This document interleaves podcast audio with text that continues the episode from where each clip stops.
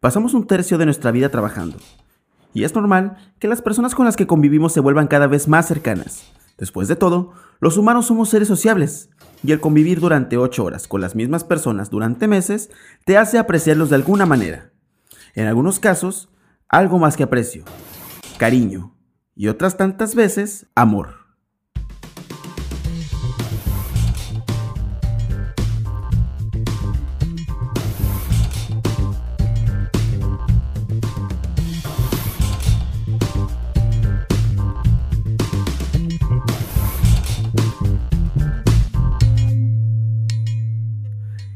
Y así comienza nuestra historia, con Jonathan y Rita, un par de compañeros que se volvieron amigos y después algo más. La historia empieza como la mayoría aquí en la maquila.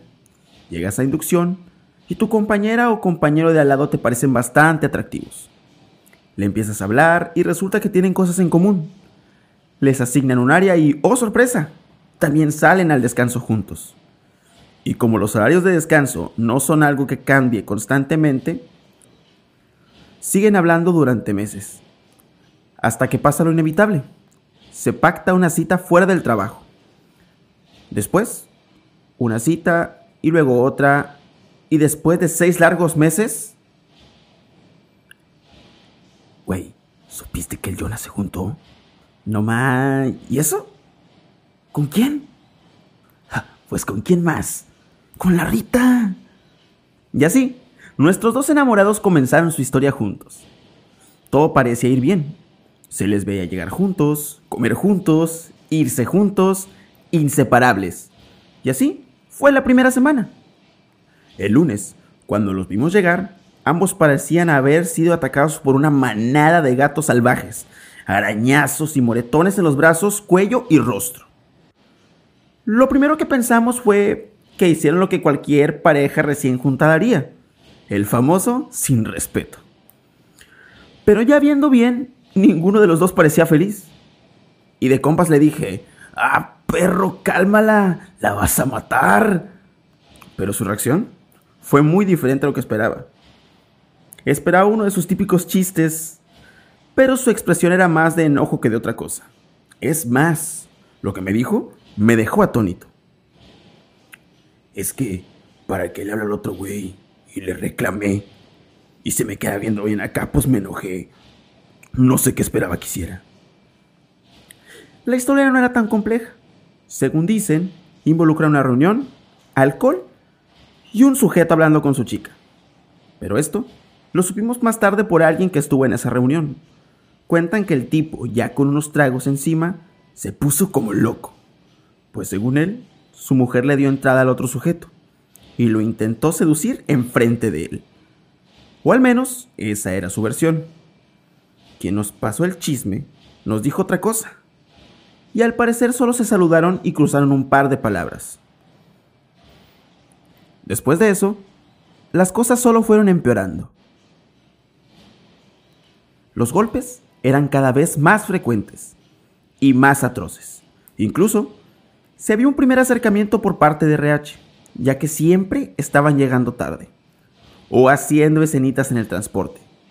Al parecer, ninguno de los dos podía conciliar el sueño, y conforme pasaban los días, ambos comenzaban a aparecer cada vez más dos cadáveres vivientes, demacrados, con ojeras, rasguños y moretones, como si de zombies se tratase. Un espectáculo horrible de ver. No tardaron mucho en trasladar sus discusiones a la fábrica que si porque se le quedó viendo a tal, porque habló con cierta persona, un desastre. La verdad es que ella estaba bien chula. 1,60, delgada, cabello negro y liso, piel morena, ojos café claro. Y antes de los sucesos que les dije, era bastante risueña y siempre estaba sonriendo. Por cierto, también tenía una sonrisa bastante bonita. Bueno, en fin, desde ofensas hasta empujones. Y todos éramos testigos de aquellas escenas. Escenas que se armaban en los pasillos con gritos, pellizcos y toda la cosa. Hasta que un día, ambos visitaron nuevamente la oficina de RH. Él con sangre en la cabeza y ella caminaba con cierta incomodidad. Al parecer, la agresividad de ambos escaló de tal manera que se convirtieron en los protagonistas de una de las peleas más aparatosas de la historia de la maquila. Habían salido al descanso. Se les vio salir del estacionamiento y segundos después estaban trenzados. Cuentan los testigos que ella lo estrelló contra el vidrio de un carro, después de pegarle en el punto débil de todo hombre. Ese punto, que de ser golpeado, hace que el más duro de los hombres se doble y este, pues le contestó con una cachetada, que más tarde veríamos impresa en su rostro, para después lanzarla contra la puerta de un auto.